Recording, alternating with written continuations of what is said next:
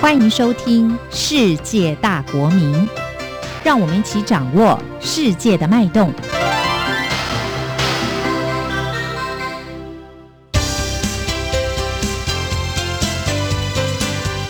公民新世界。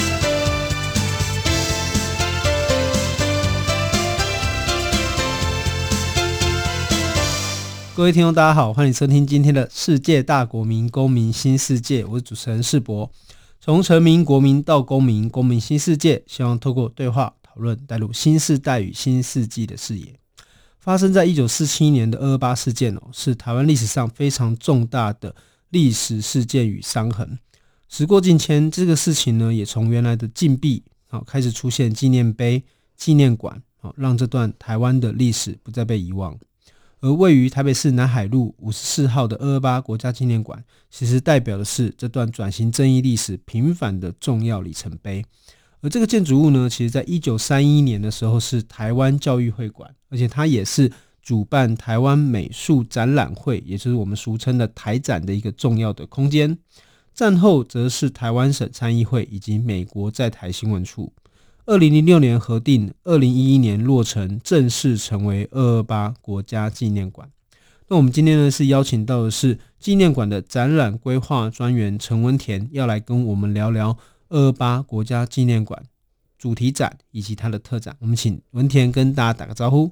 线上的听众大家好，我是文田。哎，文田，刚刚我有简单很快的稍微介绍了一下。这个馆的历史脉络哦，就是从教育会馆，然后到后来的省参议会以及美新处、和美国在台新闻处等等。那这边可不可以跟我们大家再简单讲一下，目前这个空间和我们作为二二八国家纪念馆有没有什么要注意的，以及它的开放时间等等？好，那我先大概说明一下，其实二二八国家纪念馆常常有人误以为是在。二二八公园的那一间台北二二八纪念馆，其实我们这两个场馆是不太一样的。那台北二二八纪念馆在二二八公园里面的呢，是属于台北市政府的。那我们二二八国家纪念馆，它是位在南海路，呃，南海路泉州街口，刚好在建中的隔壁。那这个建筑物是当初是呃依据二二八事件处理及补偿条例然后设置的，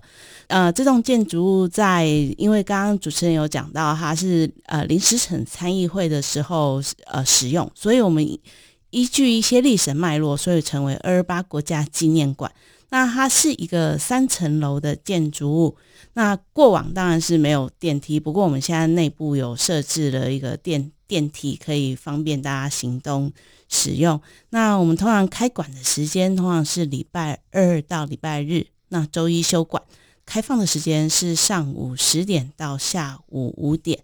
那通常除除了一些展览的呃一些展览展示、特展、常设展之外，我们其实在定期大概周六周日都还有一些活动。如果大家有兴趣的话，或是可以上我们呃，可以上我们的官网，也可以到我们馆内来参观来来参加活动。呃，大概每两周都会还有一些人权电影的播放。好，我们谢谢文田哦，因为其实这个二二八国家纪念馆，它代表的是它对于台湾二二八事件的一个很重要的纪念。那一九四七年爆发的这个二二八事件，其实在台湾社会来说是一个很重要也很重很关键的一个历史事件哦。那它也代表着，就是说在战后两个社会的一个接触的时候所产生的一些不适应哦，乃至于说，诶，这个政府执政当局如何去反映台湾民众的一些呼吁跟诉求，有些举措失当的地方，其实经过了非常多年的时间。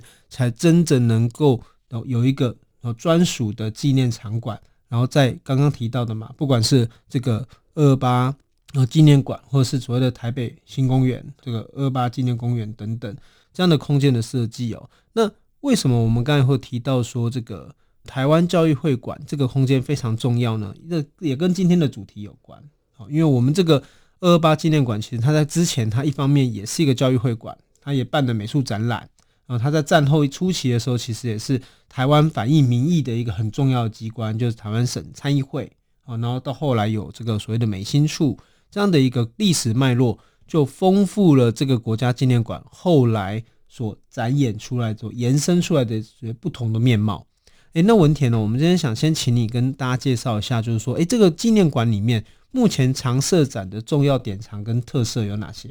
那常设展在我们馆内的二楼。那呃，其实如果比起台北二二八纪念馆而言，我们的常设展的空间没有那么大，所以如何在这台北这么相近的地方有两个场馆，二二八的相关场馆，我们如何去区隔内容？那在呃，二二八国家纪念馆这里的常设展里面，他在讲描述二二八的部分的话，会比较着重于历史一些呃一些历史的考证，比较不偏重于描述。就是他在呃在讲，比如说，尤其在强调，就是在二二八事件的爆发之际，那个时候的陈仪的国民政府的作为跟的两面手法，比如说他呃。一开始二八事件爆发，他对一般民众都是宣称是说他啊、呃，就是同意的大家的要求，也同意临时省参议会提出的三十二条要求啊、呃，来安抚大家。可是私底下陈仪又拍了电报给人在中国的蒋中正，呃的跟他的中华民国政府，然后请他派军队要来台湾镇压这些。呃，暴乱的民众，所以你可以在看到一日，在二二八爆事件爆发之后，从三月一号到三月八号，这每一日每一日，报纸上刊登的一些呃，国民政府在安抚民众的一些的，就是呃一些讯息，跟国民政府实际私底下作为的一些。呃，他的一些公文也好，我们可以在这个场馆里面看出非常多的对照。你会觉得，呃，国民政府其实真只是在表面安抚，私底下其实真的是要以一个屠杀跟镇压的方式来制服台湾的一个算是抗争的活动。那另外还有一个部分，因为在大家的认知里面，二十八好像是只是属于一个。台北市的一个抗争，其实并不是。其实二二八事件它的背景会是因为在国民政府的治理不当，所以它可以是一个天马厂房的冲突，引爆了全台湾的一个抗争活动。所以它是一个积怨已久，全台湾人民积怨已久的抗争。所以在呃这个二二八事件发生的冲突的地方，不只是台北。包括呃台中有二七部队的跟国府军的，就是呃算是算是一个互相战争的一个状况，还有一些水上机场的部分，然后还有一些在大家比较知道就是陈诚坡他在呃三月的时候在嘉义火车站被枪决的一些事件，呃另外还有各地的二二八事呃冲突啊抗争啊，还有一些呃。是，还有一些不同的一些二二八的一些抗争的内容，其实，在我们这个场馆里面有很多的详细介绍。我这边可以补充一下，就是台北的二二八纪念馆其实前身是广播电台，对。而这个广播电台其实就是在这个事件爆发以后，其实让它从一个台北的事件，就天马茶房前面发生的一个冲突事件，延烧成为全台到处都有这个反弹的意见声浪，一个很重要的原因。而这也是为什么那个广播电台后来成为了台北二二八纪念馆的一个关键的理由。是，那国家的二二八纪念馆的重点是来自于它前身是台湾省参议会，而省参议会这个部分就是当时战后台湾人民意代表要抒发这个民怨或者是表达民情的一个很重要的关键。哦，而台湾省参议会里面的参议员，我包括王天登、林连中等，他们也在二二八事件当中成为了直接的受难者。哦，那这也是为什么后来这个空间，哦，沿一路后来又成为了美心处等等，那再变成二二八国家纪念馆一个非常重要的理由。而这个常设展的重要典藏特色，我相信就是我们保留了蛮多这个当事人哦，甚至亲属保留的一些关键的这个遗物。哦，那包括陈澄波先生的衣服，哦，也在馆内。其实这就让整个国家纪念馆它有一个很重要的定锚的角色。那个文田，那这边可不可以跟大家谈一下？就除了常设展之外，我们的特展目前是有什么样的规划？而且今年有展出过什么呃特殊的展览内容，可以跟大家介绍一下吗？好，那其实二二八纪念馆，虽然大家好像听到二二八这个议题，似乎就是历史议题，或是很硬的一个。呃，就是政治问题。其实二二八事件它是一个台湾人早期台湾人一个共同的记忆，却又不能说的部分。那这随着解严开放之后，其实有很多的资料也出土，也大家可以用不同的方式来诠释二二八，来探讨二二八事件的一些感受也好，历史也好，然后创作也好。所以在今年的部分，我们已经有啊、在比较早呃，今年年初的时候已经有。展览过两档，一个是二二八之后的我们新时代如何解读历史课题，用新时代的角度、新时代的创作来诠释二二八的部分。另外还有一个文字的力量，它是二二八事件民间出版品，就是在呃一九四七年我们就戒严了，一到一九八七年才戒严。那这段期间如何用文字的部分，有地下刊物的部分，如何记载这些二八事件的一个历程，或是一些小说也好，像吴浊流的小说也好，在这个展览其实有很蛮多的诸多的呈现。那呃，另外也有我们也有比较软性的部分，就是我们这呃近期也有邀请到呃叶嘉伟一个算是建筑画作创作画作的一个画家，他来做一个。呃，做他的作品展，那也特地请他画了一幅彼时如今的画作。那那一幅画作里面总共有二十六间曾经过往是二二八的遗址的建筑物，在那一幅画作呈现。那我们也透过一个比较软性、艺术性比较高的方式来呃带入二二八这个议题。那近期还有另外，现在正在展览的有。还有韩国的民主化见证的影像展，那是呃有一位朱呃朱立熙老师，他在一九八七年那个时候在韩国派呃派驻韩国当记者的时候，记录下那个时候六月学运的一些影像。嗯，那另外还有一个现在正在我们三楼展览的，就是二二八与台独运动启蒙与行动。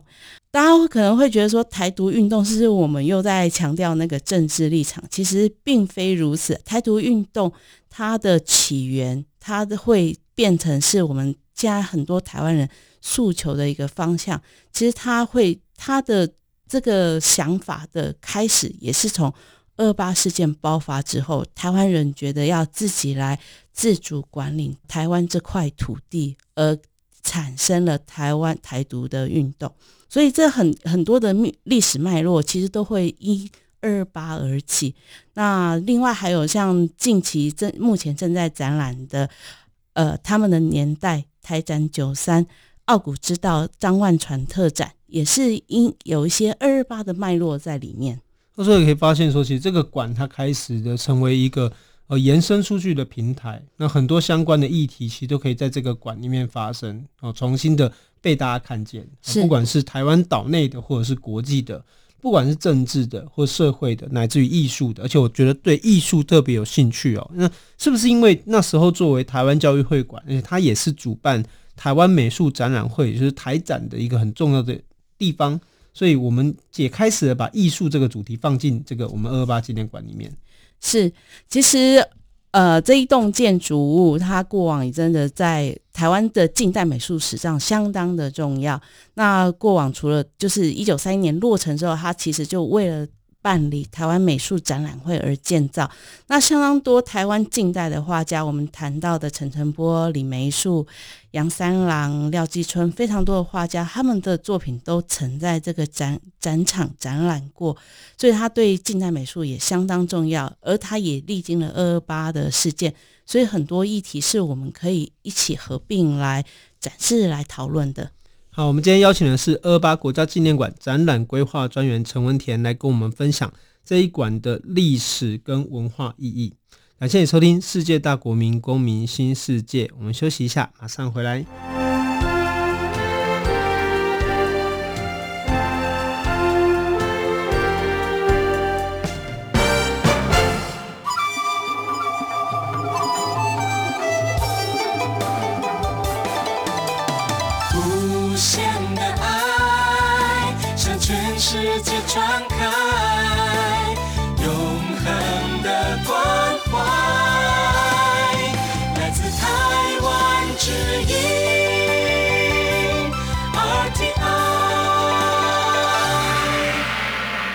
各位听众，大家好，欢迎你回来《世界大国民公民新世界》。我们这集邀请的是二二八国家纪念馆展览规划专员陈文田，来跟我们谈谈二二八国家纪念馆的主题特展以及它的常设展哦。诶，那文田，刚刚我们聊了那么多关于这个建筑物的特色，哈，以及这个建筑物的历史脉络。那我们现在想聊聊，就今天主题的这个特展，也是张万传这位艺术家哦。可是，在那讨论之前，我想先请教你哦。台展九三是什么意思啊？呃，台展九三的话，其实就是台湾美术展览会，它是一九二七年办理第一届，那到如今的话，其实已经是九十三年了。虽然它就是在过往日治日治时期结束，它也它也终止了。不过我们在每当就是在国民政府曾经就是把这一段历史消灭之后，我们在近近年内，大家已经在陆续的在建重新建构呃台湾美术史的一个过程，所以我们也慢慢的把这些一年一年的把它算回来。那我们也把台展的这个精神跟当时台展非常非常多的作品再重新出土，让大家再看到。那台展是个交集啦，就是说我们把它作为一个时间的延伸，嗯、那同时也把跟台展有关系的这些艺术家们。哦，可以重新在这个主题上面被这个台湾社会所看见。是，那为什么我们会取叫做“傲骨之道”呢？就是这个少年张万传这个主题的目的，这个展览的核心关键是什么？其实“傲骨之道”少年张万传，如果大家看过啊张万传的画作的话，他其实是号称是台湾呃野兽派画作之父。那张万传其实他个性是非常的坚持、有个性的一个人。那我们在我们在看他的资料的时候，他非常好玩。其实，在当时，其实他们他有到日本留学，想要去日本精进画艺。不过，他对于他报考的东京帝国美术学校的课程内容，他实在是不满意，因为太多的理论课程，所以他就。直接就翘课就不念了，然后没多久，不到一年他就退学了。那其实你在那个年代，你好不容易千里迢迢到了日本，花了很多钱，父母花了很多钱让他去日本考上美术学校。可是他说不念就不念，就是他只坚持他想做的事情，所以他就毅然决然的退学，然后在画室里面自己自修演习。不过也是他努力坚持的自修演习，然后也看到很多在东京留学的时候看到很多作品，那也才能研习出他自己属于他自己的风格、自己的画风。那另外一个部分的话，就是说。呃，他在二八事件的时候，其实那个时候他人呃刚好在教育会馆的隔壁建中任教。那任教之时，刚好二八事件发生，他其实是呃声援学生。他其其实这是透过口耳相传，因为现在张老师也过世，我们比较没有办法去确认。不过他曾经有讲过，那时候他在学校，他就请化学老师。协助帮忙制作土制炸弹，然后提供给学生去参与抗争使用，所以他是相当有个性的一位台湾早早期的一位画家。呃，所以作为一个画家哦，那张万传先生的作品，嗯、他曾经参加过台展吗？是，嗯哦，所以等于是他也是早期台展的参与者当中。对，他有五幅作品入围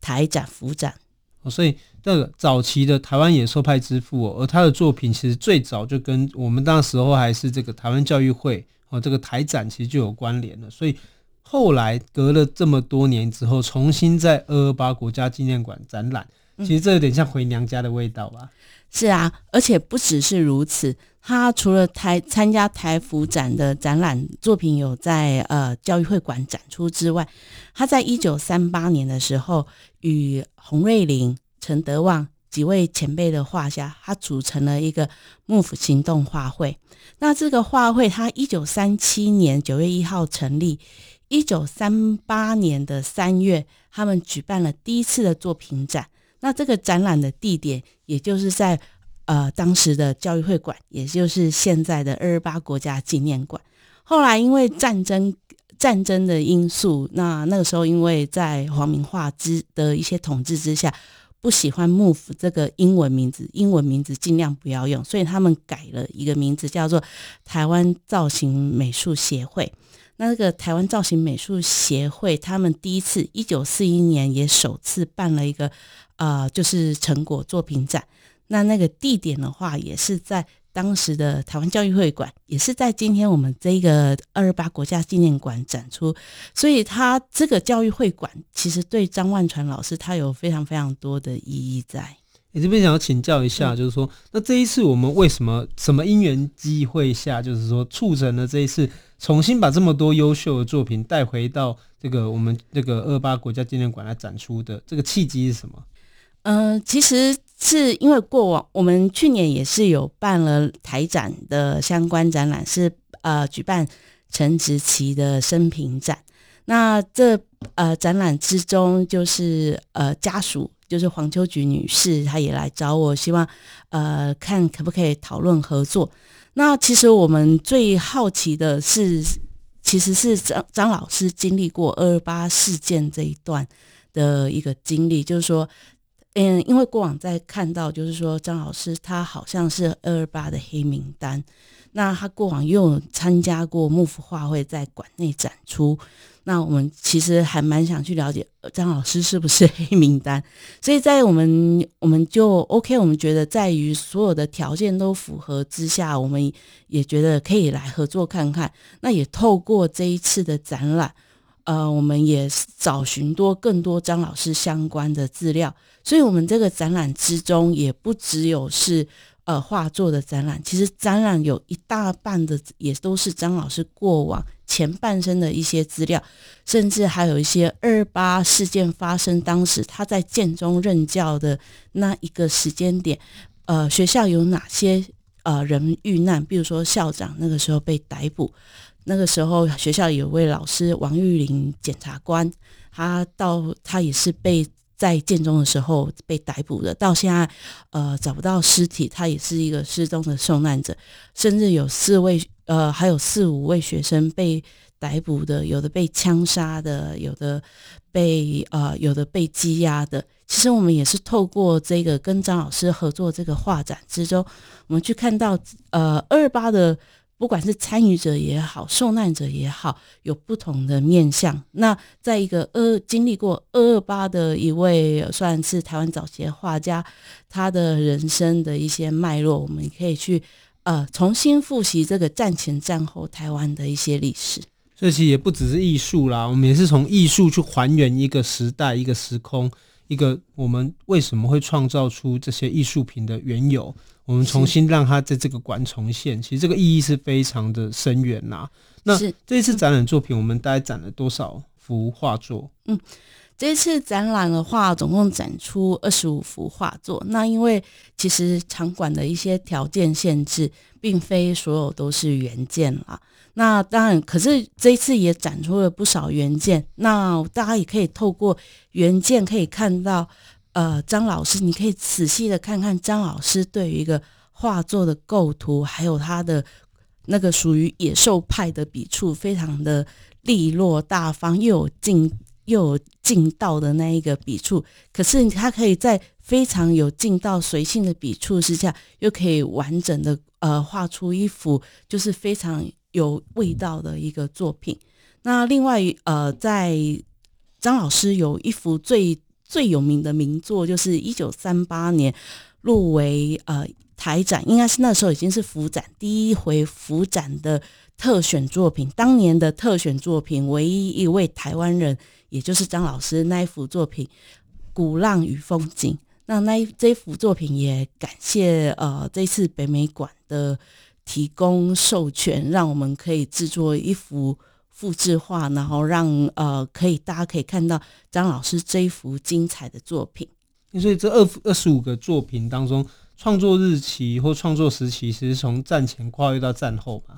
对，这一次展出的作品最早期的有一九三五年，他那时候可能还在就是日本念书的时候，有一幅他的自画像，你就会可以看到他自画像完全是。画出他那一个傲骨之道的那一个个性，然后也有到他呃一九八五年左右，他画他自己的自画像，那个就是觉得一副阴郁又垂垂老矣的自己这样子。然后这中间还有各种的一些呃张张老师一些非常有特色的画作，比如说张老师最有名的画最有名的系列作品就是他的鱼。那这一次我们有展展出两幅就是鱼跟鱼有关的画作。那有一幅，其中一幅鱼的画作是特别呃，商请那个